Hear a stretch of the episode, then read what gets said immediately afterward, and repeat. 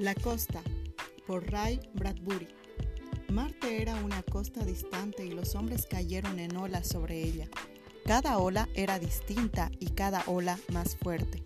La primera ola trajo consigo a hombres acostumbrados a los espacios, el frío y la soledad cazadores de lobos y pastores de ganado, flacos, con rostros descarnados por los años, ojos como cabezas de clavos y manos codiciosas y ásperas como guantes viejos. Marte no pudo contra ellos, pues venían de llanuras y praderas tan inmensas como los campos marcianos. Llegaron, poblaron el desierto y animaron a los que querían seguirlos.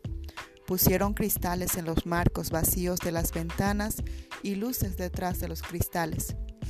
Esos fueron los primeros hombres. Nadie ignoraba quiénes serían las primeras mujeres.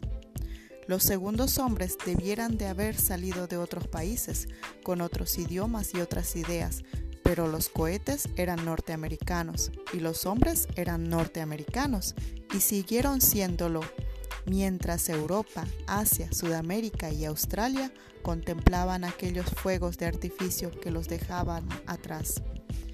Casi todos los países estaban hundidos en la guerra o en la idea de la guerra. Los segundos hombres fueron, pues, también estadounidenses, salieron de las viviendas colectivas y de los trenes subterráneos, y después de toda una vida de hacinamiento en los tubos, latas y cajas de Nueva York, hallaron paz y tranquilidad junto a los hombres de las regiones áridas acostumbrados al silencio. Y entre estos segundos hombres habían algunos que tenían un brillo raro en los ojos y parecían encaminarse hacia Dios.